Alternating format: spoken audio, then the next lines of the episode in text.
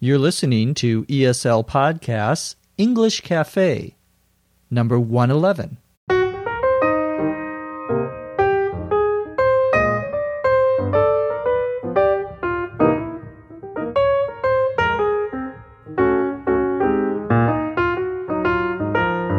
This is English as a Second Language Podcast, English Cafe. I'm your host, Dr. Jeff McQuillan, coming to you from the Center for Educational Development in beautiful Los Angeles, California. Visit our website at eslpod.com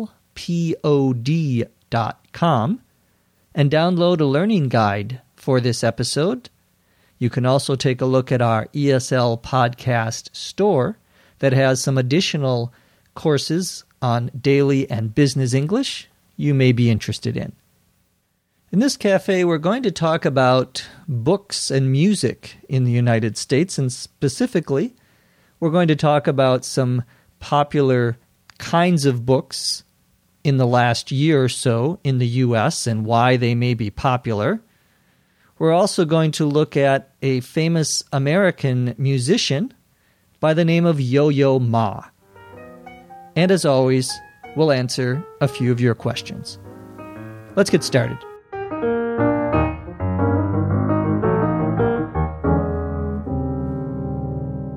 Our first topic today is popular books in the United States. Specifically, I want to talk about an article I read recently in the magazine Newsweek which is a weekly news magazine here in the U.S. Newsweek had an article called A Year of Selling Books. The article talks about a group of books that have become popular in the U.S. in the last year or two, where someone goes and does something for an entire year, usually goes without something. And then they write about their experiences of not having some modern convenience, some modern comfort. These are books about what we may describe as self deprivation. Deprivation comes from the verb to deprive, D E P R I V E. To deprive means to do without something, to not have something, often something that is considered important or even essential, necessary for your life. Self deprivation is when you don't do something or you don't have something on purpose. You say, I'm not going to have this, I'm not going to have chocolate, or I'm not going to drink wine. That would be self deprivation. I am depriving myself of something. These books on self deprivation are described in this article as being strangely hip. To be hip, H I P, means to be cool, to be fashionable, to be popular. Strangely, because you would not think that books about people who spend a year without something would be popular, but they are. The article gives some examples of these books that are popular now in the United States. One book, which will be published soon, is called The Year of Living Biblically. It's a book where a man decides to read the Bible and follow all of the rules that are in the Bible. And he follows these rules, including the rules about eating, about having a beard, and so forth. And he writes sort of a diary where he talks about the different experiences that he had. This book is actually going to be made into a movie. There are other books like this. There's one book called A Year Without Made in China. Made in China is the label that would be on something that was made in China and brought to the United States. The United States imports or buys many, many goods, many products from China. She, in this book, goes a year without buying or using anything that was made in China and shows how very difficult that is because the American economy, the world economy, is so closely connected. There are a couple of other interesting books. One is called Not Buying It, where a woman goes for a year trying to buy as little as possible. Another book is called Animal Vegetable Miracle by a novelist, Barbara Kingsolver. She goes a whole year by only eating things that she grows herself or that she buys from local farms, local markets. There's also a book called The Big Turnoff, where someone turns off their television for a year and describes what happens. Some of these books are what we may call ethically motivated. Ethically meaning they're based on someone's beliefs about what is right. They usually involve some kind of sacrifice, something that you give up. Some people have wondered why these books are popular. One theory is that people like to what we would call rubberneck at some strange example of self deprivation. The term to rubberneck, the verb, comes from something that you will see on a freeway or a highway. When someone has an accident, when two cars have an accident, the cars around them all slow down to look at the accident. This, of course, causes even more problems. Traffic becomes even slower. The cars begin to move even more slowly because people are stopping to look at the accident. Another theory, I think one that is probably more correct, has to do with the way that Americans and those who live in modern consumerist societies, societies where the consumer has many choices, many options, is that we perhaps have too many options in our life. And these books allow us a chance to see what it is like without having so many choices. I just finished reading a book myself, not about self deprivation, but a book about how people make decisions it was a book by a psychologist who looks at psychological research, scientific investigations on how people make decisions and whether the decisions make them happy.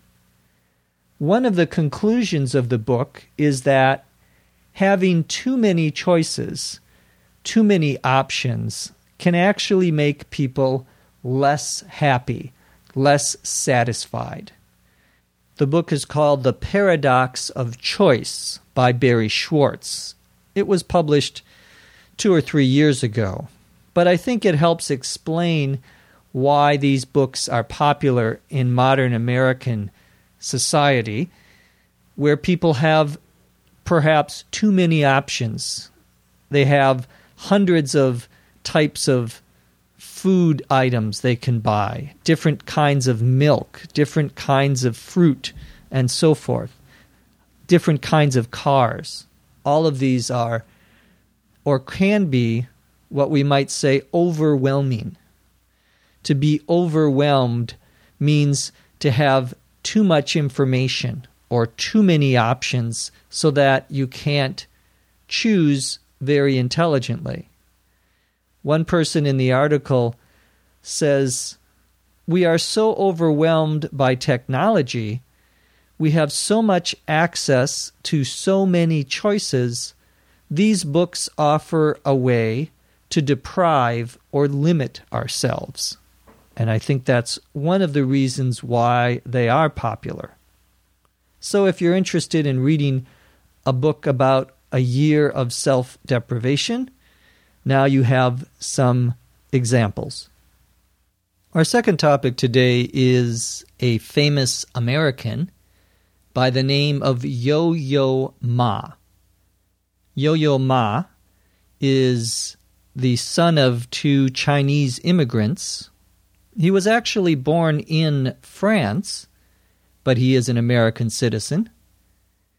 He came from a family of musicians. His father was a conductor.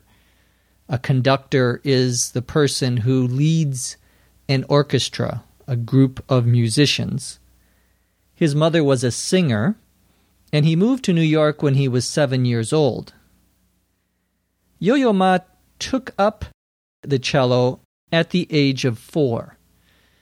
The phrasal verb to take up something means to start doing something. You can take up the piano. You can start to play the piano. It's often used when we talk about musical instruments.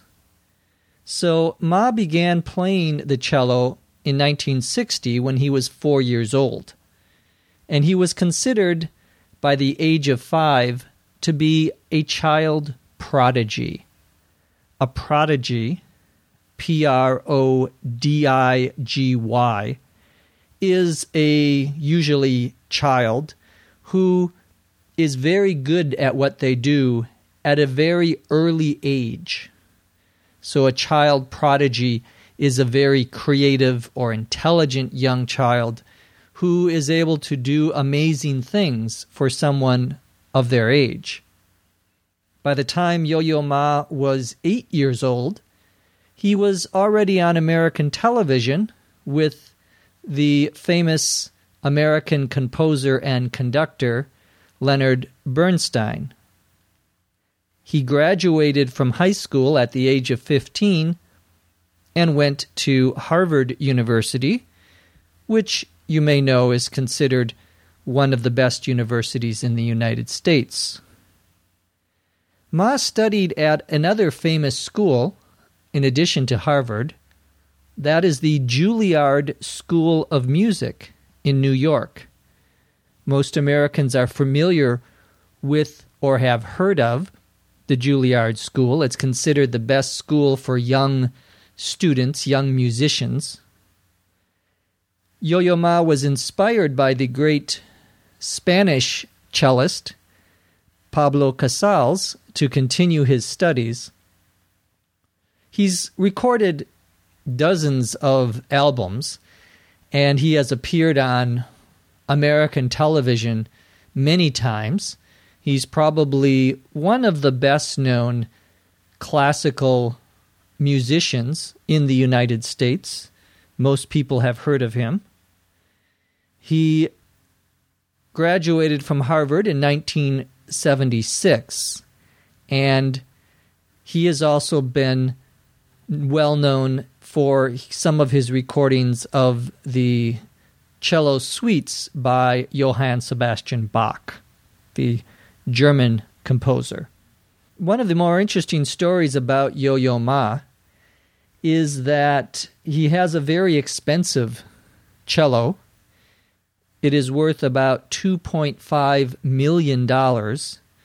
It was built in 1733 in Venice.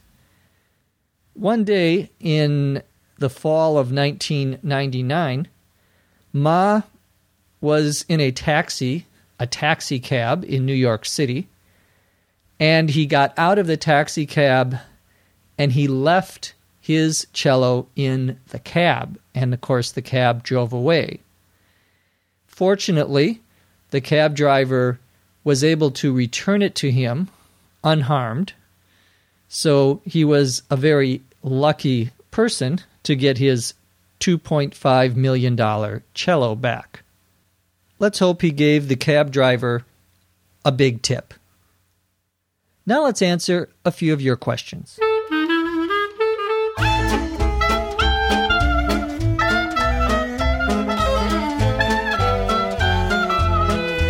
Our first question comes from Vit V I T T S, in France. I'm probably mispronouncing that name. I apologize. He has a question about pronunciation, particularly of what we call in English contracted forms, where two words are put together. Words like I'll for I will, or they'll for they will. He's particularly interested in the verb forms of should and would. I don't think there's an easy rule for these contractions, but I can certainly pronounce some of the more common ones. With should and could, the most common ones are contractions of should have and would have. We say should have for should have and would have for would have. These are often pronounced like the words should of, and sometimes people will write should of or could of as two words, the second word being OF. This is a common mistake, but in fact, the correct form, the more accepted form, I should say, is should have with an apostrophe and then VE at the end. I should say that some writers consider these contracted forms of should have and would have to be too informal for written communication, but people use them all the time. There are many, many other contractions. For example, with question words, such as what, you can say, What'll they think of next? What'll is a contraction for what will. What'll they think of next? Again, many people think this is informal English, not to be used in a formal setting, but I think it's quite, quite common now to hear these contractions. Certainly in conversation, you will hear these kinds of contractions. Of course, there are other common contractions where we, for example, combine one of the subject pronouns, I, you, he, she, it, with the word will, I will, becomes I'll, she will becomes she'll, he will becomes he'll, it will becomes it'll, and you will becomes you'll. So, those are some of the more common contractions that we use, but there are, of course, others as well. Walter who lives now in, I believe, Austin, Texas, but is originally from the country of Colombia, wants to know about how to use the expression figured out. To figure out something is another one of those many phrasal verbs or two word verbs in English. It means to understand something, usually something that is difficult to understand, something that is complex, the opposite of simple. I'm trying to figure out the answer to this puzzle. I'm trying to figure out how I am going to get home tonight since my car is broken. I'm trying to find a solution. The verb to figure can be used in a couple of different ways. We have a common expression, it figures. It figures means that it is something that you would expect to happen, something that is logical. Often it is a negative thing that happens. For example, someone comes to you at your work at the very end of the day and gives you a big task to complete, a lot of work. You may say, It figures. I have to go home now, but I can't because I have to do my work instead. It figures. It's something that is usually used after a negative event, and you're sort of saying that it's unfortunate, but it's not in some ways surprising. Wellington, W E L I N G T O N, in Brazil, wants to know about the expression, there will be no movie this weekend, versus there will not be a movie this weekend. These two expressions generally mean the same thing.